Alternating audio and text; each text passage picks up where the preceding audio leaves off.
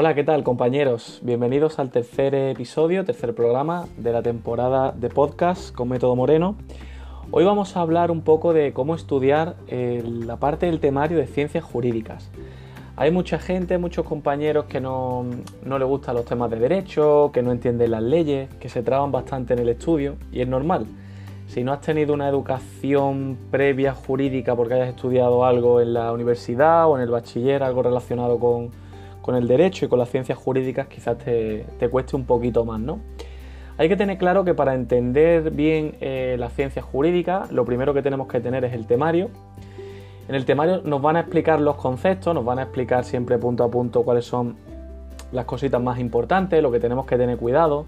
Siempre que vayáis a una academia, pues con tu profesor, con quien te lo explique, donde lo estés estudiando, si estás online, etcétera, ¿no? Pero una vez que ya le has dado una vuelta al temario, en el momento que ya controlas la materia, que ya más o menos te sabe lo que pone, lo que en el libro, deberías estudiar con el BOE al lado.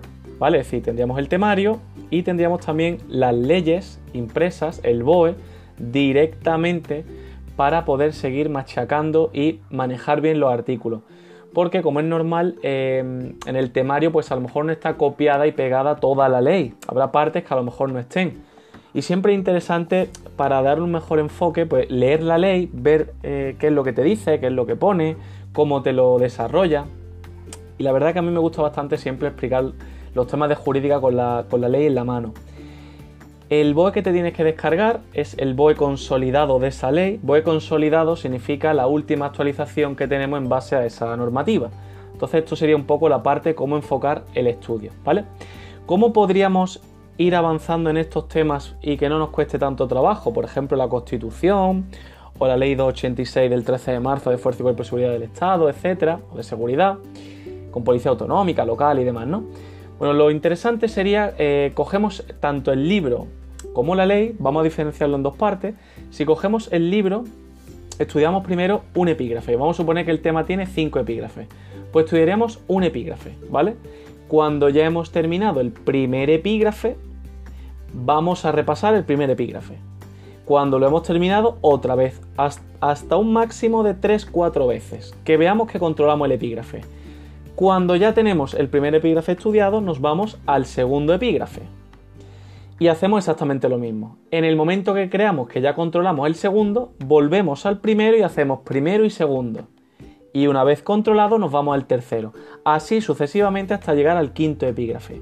¿Qué haríamos con la ley? La ley a mí me gusta trabajarla dividiéndola en 10 artículos, ¿vale? Iríamos dividiendo del 1 al 10, del 11 al 20, así.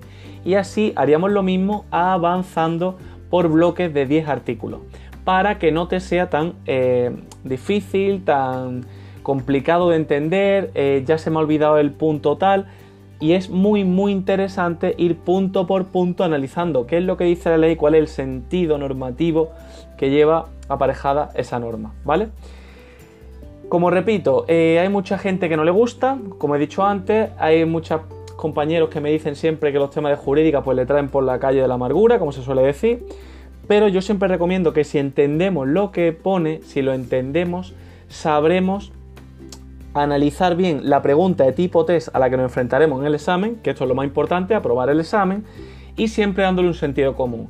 Mi mayor consejo en esta rama, en esta parte del temario, es siempre, siempre, siempre utilizar el sentido común en las preguntas, porque el derecho no es ni más ni menos que sentido común, ¿vale? Obviamente, si nos preguntan un plazo o quién es la persona que autoriza o que nombra o algo así, pues será algo concreto que ahí no hay sentido común, entre comillas, ¿no? Al final, bueno, pues puede o no puede ser.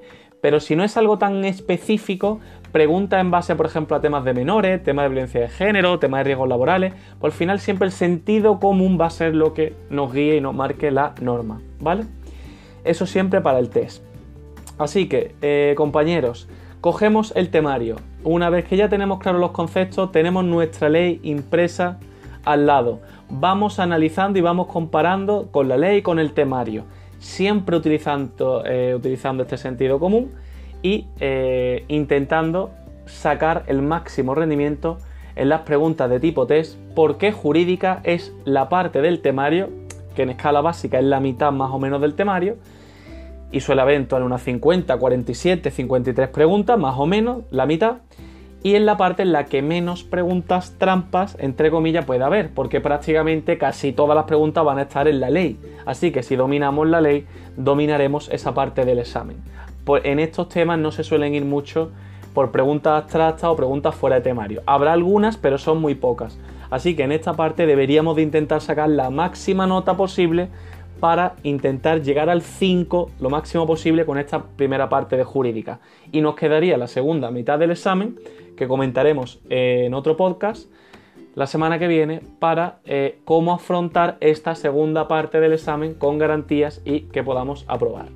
¿Vale? Bueno compañeros, mando un fuerte abrazo, a seguir estudiando, a seguir luchando por nuestros sueños. Una semana más que estamos juntos en esta familia y darle muchísima, muchísima, muchísima caña a vuestras horas de estudio, que sean eficientes y que pronto estéis vistiendo el uniforme. Un abrazo y nos vemos la semana que viene. Chao.